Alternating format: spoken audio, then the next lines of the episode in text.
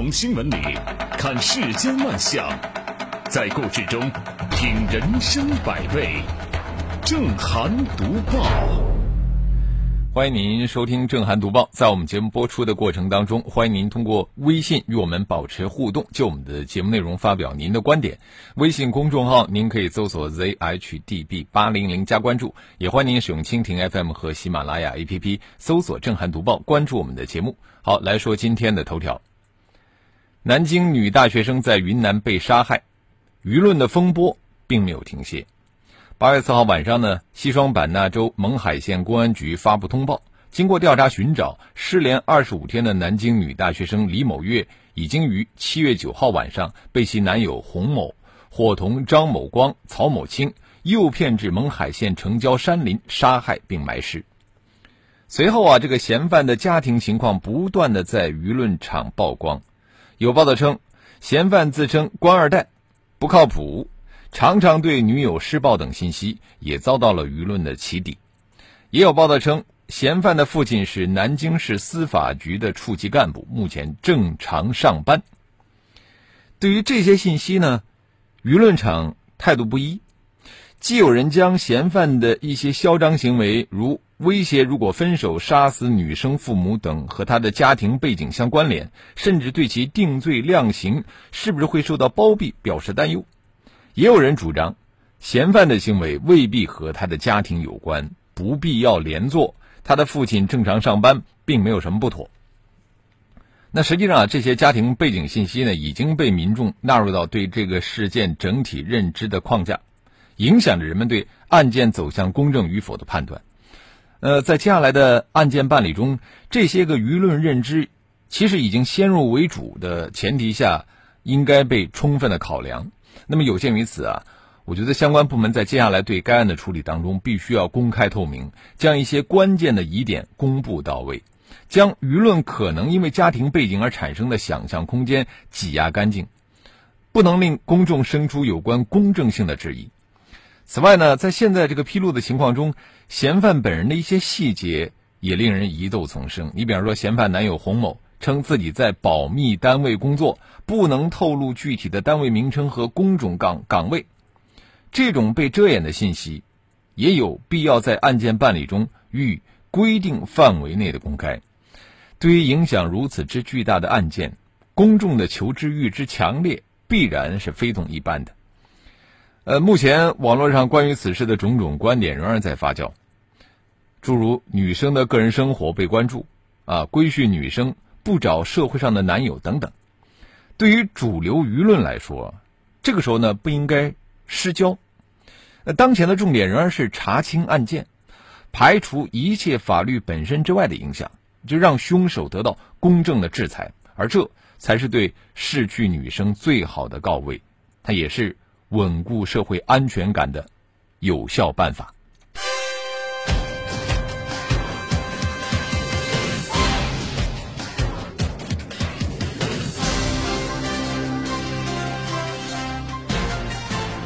这里是正涵读报。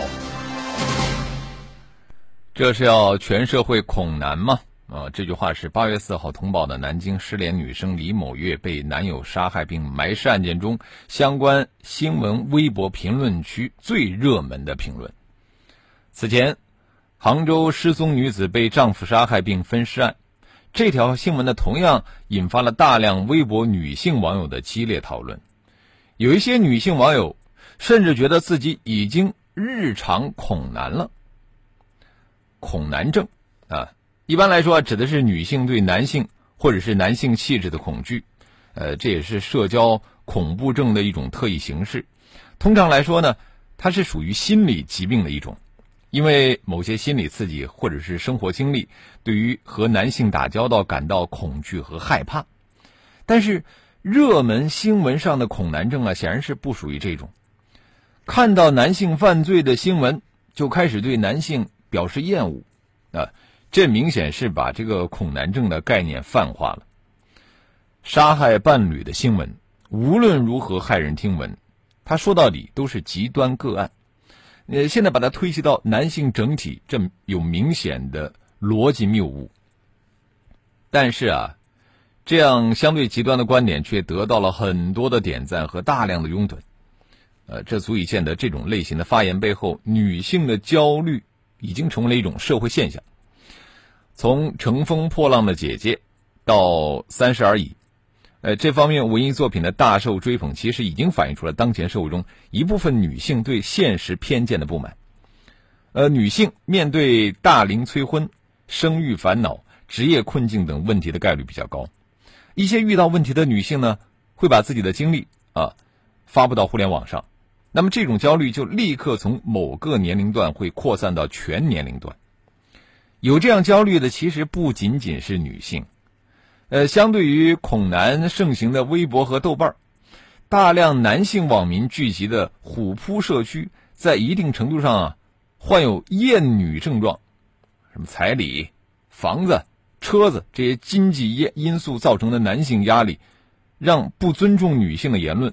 在这个社区啊，大行其道，形成了和微博、豆瓣等社区主流观点的那种鲜明对立。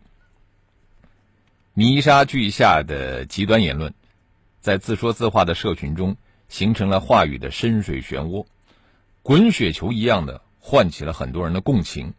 最终的结果是什么呢？就是冷静客观的发言无人问津，标新立异的话语受人追捧。呃，心理学上来说啊，就人们本身。就更相信自己愿意相信的观点，但是你要是不加思考的相信自己认为对的发言，那么你的情绪就代替了你的思考。网上认同的什么好姐妹啊，迟早会变成要交的智商税。恐男也好，厌女也罢，破除偏见要的恰恰是互相理解和换位思考。而不是说在自己的这个网络圈子里面打转啊，更不应该说为了发泄制造对立的和这个粗暴的判断，破除圈层的成见。我们应该鼓励相互理解，这个真的是当务之急。这里是正涵读报，不随大溜，不盲从，保持独立的思考啊，这样的话你才不容易患上焦虑症。这个焦虑症现在是很普遍的。我们接着要说的是关于罕见病治疗药物的话题。近日呢，有自媒体发文称，一岁的湖南婴儿由于患上了罕见病脊髓性肌萎缩，急需要特效药物，但是呢，这个特效药物要七十万元一针。而在澳洲啊，这个药一针的价格只需要四十一澳元，约合人民币二百八十元。哇罕见病儿童靠天价药续命，这一句话戳中了很多人的泪点。呃，看到这则消息之后呢，广东一位母亲欧阳春兰向国家药品监督管理局提交信息公开申请，希望了解这种天价药。诺西那生钠注射液的采购方式和国内的定价依据，再度引发热议。国家医保局方面回应说了，除了药物的原材料研发成本等，制药企业也会考虑到利润问题。该药处于市场垄断，现在已经被纳入医保谈判日程。就是我们乍看这个网络帖子的消息，七十万。两百八之间这个巨大的价差，确实给人以强大的视觉冲击啊！但是说进口价两百八，国内我们卖七十万，这个是相当不准确的啊，也是带节奏的，也有带节奏的嫌疑。诺西那生钠注射液的昂贵价格，在国外也是一样的。你比方在美国，打一针要多少钱呢？打一针要十二点五万美元，吓人吧？那不比我们国内便宜，独此一家。市场垄断啊，就容易产生这样的天价。呃，为什么在新闻里面说在澳洲只要四十一澳元呢？哎，这个是也是以讹传讹。事实上啊，澳洲的这个四十一澳元一针，并非这个药的实际价格，而是来源于一个澳洲的专项资金项目。啊，澳洲的患者被纳入到了药品福利计划以后，只需要支付四十一澳元，其余的花费由这个专项资金去包揽。对于制药企业来说，研发罕见病药物周期非常的漫长，成本高昂，投入巨大。算上研发失利的这个沉没的成本，很多原研药的研发成本那就是烧钱！呃，最后如果研制成功了，那必然会体现在药物的价格上，因为只有有钱可赚，制药企业才会有研发这个药物的动力。如果说我们道德先行的给这个高价药物贴上奸商的标签，呃，非常不妥当。呃，我们国家庞大的人口基数决定了，在价格谈判方面，我们有充足的压低底价的底气，啊，甚至有条件可以获得同款药品的全球最低价。那么事实上，国家医保局方面就表示了，诺西那生钠注射液已经被纳入了医保谈判日程，这就是利好消息。我们考虑到罕见病患者等不起。那么接下来也希望啊，涉事各方能够加快谈判的进程，尽快的将这个大幅降价和医保报销的双重利好变成现实，并在这个基础上辅之以其他的费用分摊方式，构建更完整的罕见病用药保障体系，让罕见病患者切实受益。这里是正涵读报。一看见人家药品价格高，就不问青红皂白的骂人家制药厂太贪婪，什么奸商啊！这种人啊，他们对法律和市场比较无知啊。这样的人，他们也会骂我接下来要说的那个倔强的房主贪婪。八月三号，广州市环岛路海珠涌大桥正式建成通车。这个大桥的东西车道夹缝里边有一个隐秘的角落，有一栋。四十多平方米的老宅子最近是意外走红，呃，有人将大桥上的缝隙呢称之为“海珠之眼”，也有人将那栋夹在道路中间的房子称为是广州最牛钉子户。据南方日报报道，这个房主呢表示，他曾经和项目征拆方就房屋拆迁补偿方案呢进行过谈判，但是在新房房源和房子所处地点等细节上没有和征拆方达成意见一致。啊，并不是网传的什么漫天要价。呃，海珠区的有关部门最新回应也表示，置换房源提供了不同地段、不同朝向、交通便利的房源供业主选择，但是最后没有能够达成共识。所以说，在确保海傍外街二十二号房屋安全的前提下呢，桥梁建设绕开了该处的征拆节点。政府和老百姓在法治框架下是平等的。当拆迁和我们的城市建设发展产生了矛盾，双方可以协商，而让步就是社会文明进步的体现。当然了，有一些围观人群认为，呃，争议的房屋影响了路面美观啊，存在安全隐患，甚至呢指责这个房主不够顾全大局啊，贪婪。值得注意的是啊，也有为数不少的网友在新闻跟帖中。态度明确的表达了另外一种看法，就是认为政府尊重产权，城市文明守法，这个是宽容社会应有的风景。呃，那么对于拆迁纠纷，其实国家层面的态度是越来越明确。早在二零一一年一月，新拆迁条例就得以颁行。可以说啊，告别暴力拆迁，成为了尊重公民产权、建设法治政府的社会共识。不管怎么说。海珠涌大桥建设的过程当中，宁可绕弯也没有搞强拆，体现的就是对我们人们的这个物权的尊重。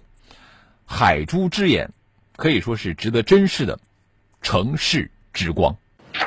早了，您吃点什么？来点有品质。您放心，咱这儿的早餐啊，选用最新鲜的食材，没有地沟油、瘦肉精、塑化剂、色素、香精一律不也没有速成剂。那味道怎么样？味道纯正，入耳即化，关键是走心。有些什么口味啊？有酸的、醋酸、柠檬酸，生活的各种辛酸。有苦味的吗？有绿茶、咖啡、苦瓜、苦胆和各种苦闷。那甜的呢？有蜜，有糖，有苦味过后舌根是淡淡的甜和各种世间的美好。那肯定也有辣的。当然有朝天椒、生姜、大蒜和各种富有建设性的。麻辣点评，早餐要吃好，选择有品质的新闻大餐。工作日八点，FM 一零四正涵读报，诚意奉献。好，欢迎回来，这里是正在直播的正涵读报。我们接着来看一看微信平台，冬季恋歌一九八零，他说：“养子不教，父之过。父母是孩子最好的老师，把儿子教育成禽兽，父亲当然也是有责任的。”嗯。斌哥说：“这让我想起了成龙的新警察故事。吴彦祖扮演的角色的爸爸好像也是警察，警察的高层，但是作为父亲的角色是缺失的，导致儿子特别的恨警察。估计这杀人男友也很蔑视法律，这是我自我脑补剧情。啊，土豆说，觉得处不下下去就分手呗，居然是直接杀人，呃，极端人太可怕了。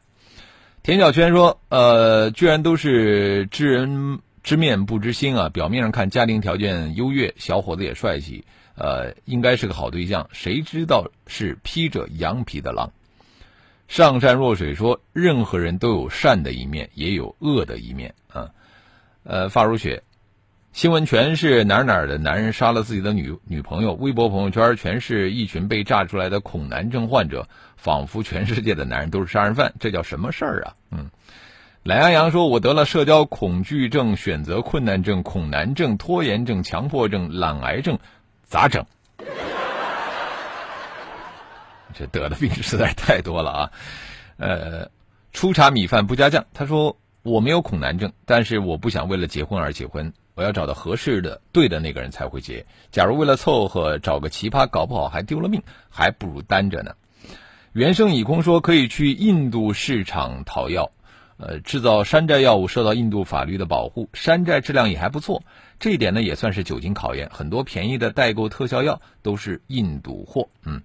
好，我们也欢迎更多的朋友可以就我们的节目内容来发表您的观点。微信公众号您可以搜索 zhdb 八零零加关注。我们继续来读报。近日呢，山东青岛市委组织部、市人社局联合印发《不胜任现职公务员管理办法》试行，针对当前机关事业单位工作人员中存在的庸政、怠政、懒政和末梢梗阻等突出问题，建立不胜任现职工作人员池。这个池子。就是装那些不胜任现职工作的公务员，这个不胜任现职工作人员池和那个人民名义里边的回炉班，我觉得是异曲同工，本质上呢都是组织上对问题干部惩前毖后、治病救人原则的一个具体实践。那么现在建立这样的一个池子，它根本的目的是在于救人，而不是惩戒。因此啊，必须要借助监督的力量，把握好回炉的火候，就是既不能缺乏执行力度。也不能毫无温度啊，使其成为干部的心理负担。那么，在发挥纪检监察部门监督力量的同时，我觉得应该畅通服务对象、新闻媒体和群众等群体监督渠道，非常有必要。这里是正涵读报，我接着说的就是群众监督啊。八月四号有一段。河北邯郸交警开车不系安全带并打电话遭摩托骑手训斥的视频引发了热议。视频当中，这个骑手指出该交警开车不系安全带、打电话以及汽车尾灯故障等三处问题。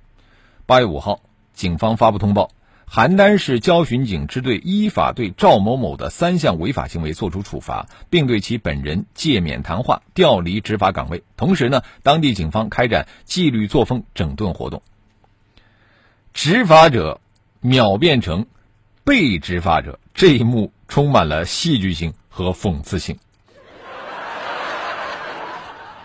啊，在网络上啊，很多网友都为这个较真儿的摩托骑手点赞。人民日报的官方微博也是不吝赞美，称摩托骑手那种可贵的公民精神、富有锋芒，正是推动社会进步的积极力量。人人都有主人翁意识，社会生态更宜人。呃，但是啊，对这个事儿的围观和反思，我们显然不能止于干得漂亮、画面舒适这样的情绪宣泄啊。我们也不能过高的估量摩托车骑手训斥违法交警的作用。换句话说，整治交警违法驾车问题，我们不能靠路人的质问和训斥。事实上呢，这次这个交警违法开车事件被曝光，它具有很大的偶然性。根据报道，摩托骑手在路上正常行驶的时候呢。突然被这辆警车别了一下，心怀好奇的摩托骑手加速查看，于是发现这个交警同时存在三项违法行为。执法者违法，并且差一点酿成事故，这个摩托骑手当时的愤怒是可想而知的。呃，交警开车不拿法律当回事儿，不仅存在安全隐患，而且重创执法公信力，理应罪加一等。那么，据通报。涉事的交警当天受单位委派去鉴定中心收取事故鉴定结果，而后呢，竟然同时存在三项明显的违法行为。在全国各地纷纷开展“一盔一带”安全守护行动的语境下，这个事儿难免让人产生违法交警平时执法法纪意识淡薄、特权意识作祟的这个联想。执法者和被执法者互换身份的现象其实并非个案。事实再次证明，只有带头守法、以身作则，执法者啊才能够避免阴沟翻车。好了，我们今天的震撼读报就说到这里，非常感谢您的收听和参与。更多交流，请您搜索微信公众号 zhdb 八零零加关注，也欢迎您使用蜻蜓 FM 和喜马拉雅 APP 搜索震撼读报，关注我们的节目。